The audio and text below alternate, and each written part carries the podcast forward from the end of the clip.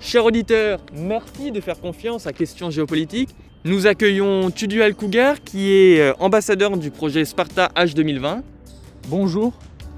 Nous accueillons aussi Gabriel Ménard qui est responsable communication chez Sparta. Bonjour. Nathan Bégoc qui est ambassadeur du FIC et expert en numérique. Bonjour. Garnier qui est président de la commission cybersécurité de l'Union européenne. Bonjour. Monsieur Cougar, est-ce que vous pouvez nous présenter en quelques mots le projet Sparta? Alors, euh, le projet Sparta, c'est un nouveau réseau de compétences en cybersécurité qui est soutenu euh, par l'Union européenne.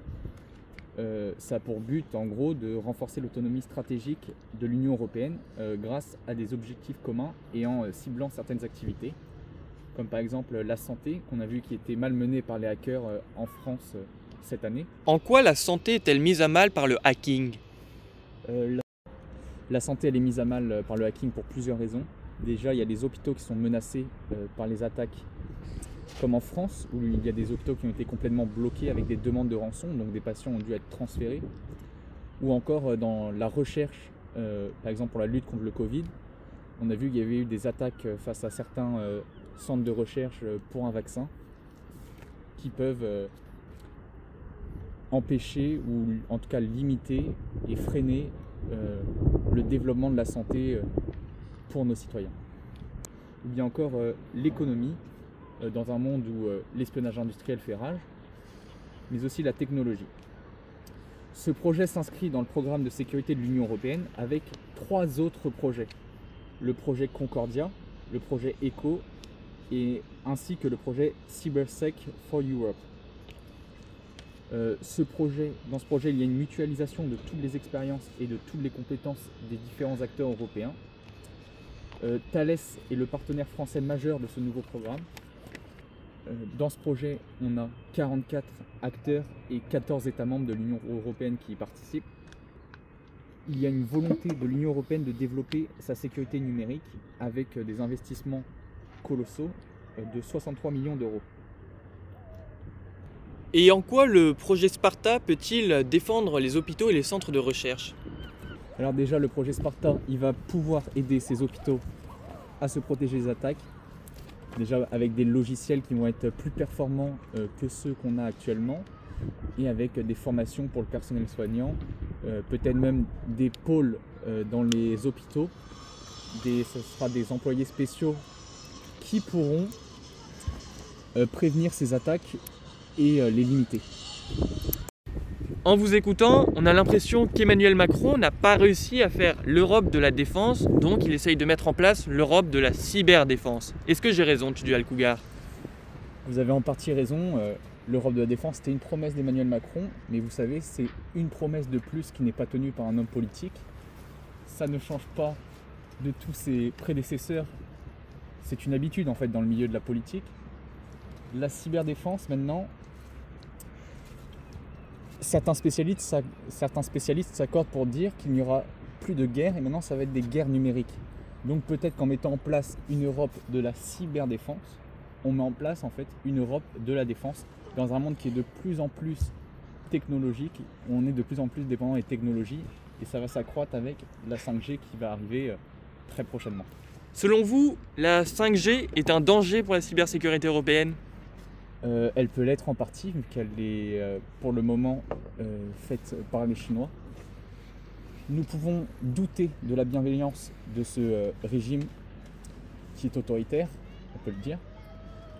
Le gouvernement chinois pourrait espionner nous, États membres européens. C'est pour ça qu'il est impératif de mettre en place le projet Sparta Horizon 2020 qui pourrait, je l'espère en tout cas, aider à lutter face aux géants chinois ou même face aux géants américains qui, euh, comme on l'a vu avec euh, Edward Snowden, nous espionnent également. Alors, Gabriel, quels sont les objectifs de ce projet?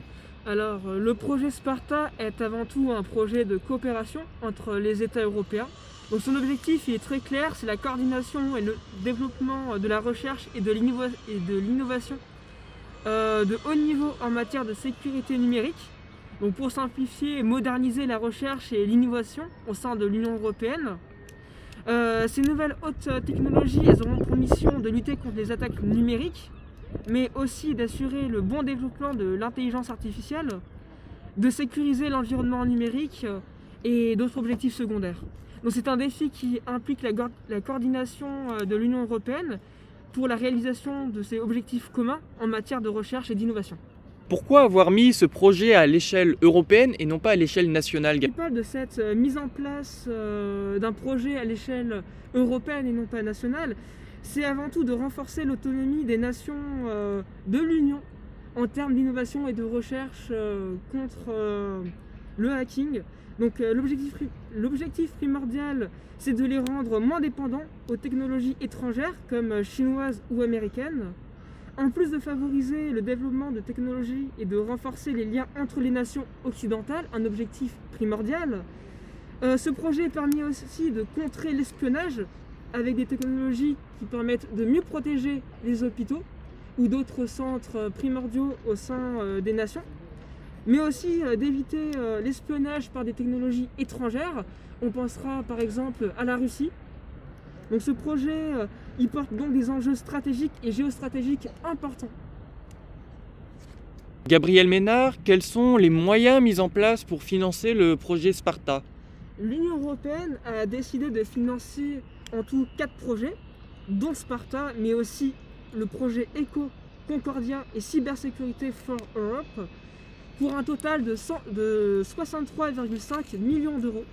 Donc ce financement, euh, il est dû euh, en grande partie à plus de 160 acteurs, tels des organisations, des associations ou des entreprises. Donc c'est le cœur du projet aujourd'hui, c'est la diversité des acteurs. Donc par exemple le projet euh, Samosphère qui réunit non seulement le financement de EDF ou de CNRS, mais aussi de l'Euratom, euh, une commission européenne en charge de l'énergie euh, atomique euh, dans l'Union européenne. Donc ces moyens qui sont mis en place par ces acteurs dépendent des partenaires trouvés, mais aussi de votre capacité à promouvoir votre projet. Il n'y a pas donc de limite aux moyens, mais tout dépend des partenaires que vous allez trouver. Nathan Bégoc, qu'est-ce que le FIC eh bien, monsieur Le Guen, le FIC, c'est le Forum international de la cybersécurité. C'est un salon qui est dédié aux rencontres entre acheteurs et fournisseurs de solutions de cybersécurité. Ce salon favorise l'innovation dans le milieu de la cybersécurité. Il regroupe de nombreux intervenants. Nous pouvons citer pour exemple Paul Wiski, PDG et cofondateur de la sécurité privée Farsight Security, ou encore Robert Morgus, directeur de la US Cyberespace Salara. Qui participe au FIC Le FIC compte au total aussi près de 12 000 participants, dont 2500 qui sont des étrangers. 110 pays est représenté, ainsi que 400 participants actifs. Au total, le FIC compte 90% de taux de satisfaction. Alexis Garnier, quels sont les objectifs du Forum international de la cybersécurité de Lille? Le FIC, donc comme vous l'avez rappelé, se déroule à Lille au Grand Palais. Ses objectifs sont nombreux,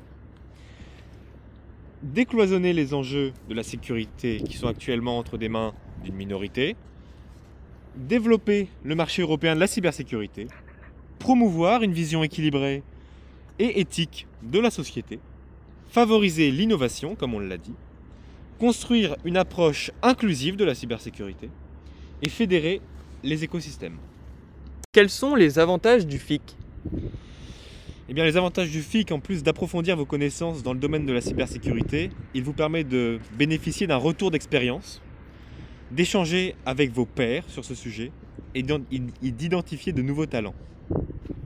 Je pense aux auditeurs qui nous écoutent et qui se demandent si eux, en tant que simples débutants de la cybersécurité, ils pourraient venir au FIC ou alors est-il réservé aux experts? Euh, Justement, L'objectif principal, c'est quand même de décloisonner la cybersécurité. Donc n'importe qui qui s'y intéresse peut venir et comme je l'ai dit, bénéficier d'expériences, de, personnes qui ont une expérience, qui ont un passé dans ce domaine et qui peuvent leur apporter euh, des connaissances pour pouvoir progresser rapidement. Le FIC s'impose comme l'événement de référence en Europe en matière de sécurité et de confiance numérique. Il couple la réflexion au business. Merci à tous les quatre de nous avoir euh, éclairés sur un sujet euh, trop peu souvent euh, évoqué dans les médias. Nous vous remercions de votre présence. C'est nous qui vous remercions. Nous vous remercions. Merci à vous. Chers auditeurs, merci d'avoir été avec nous euh, aujourd'hui. Maintenant, je vous laisse avec une petite page de publicité. Nous nous retrouvons dans 5 minutes. Vos appareils connectés contiennent des millions de données sur vous. L'endroit où vous habitez, ce que vous aimez et même qui sont vos amis. En ligne, ces données sont partagées entre tous vos appareils. Wi-Fi public Impossible de savoir. Connectez-vous à NordVPN et naviguez en toute sécurité. Téléchargez-le dès maintenant.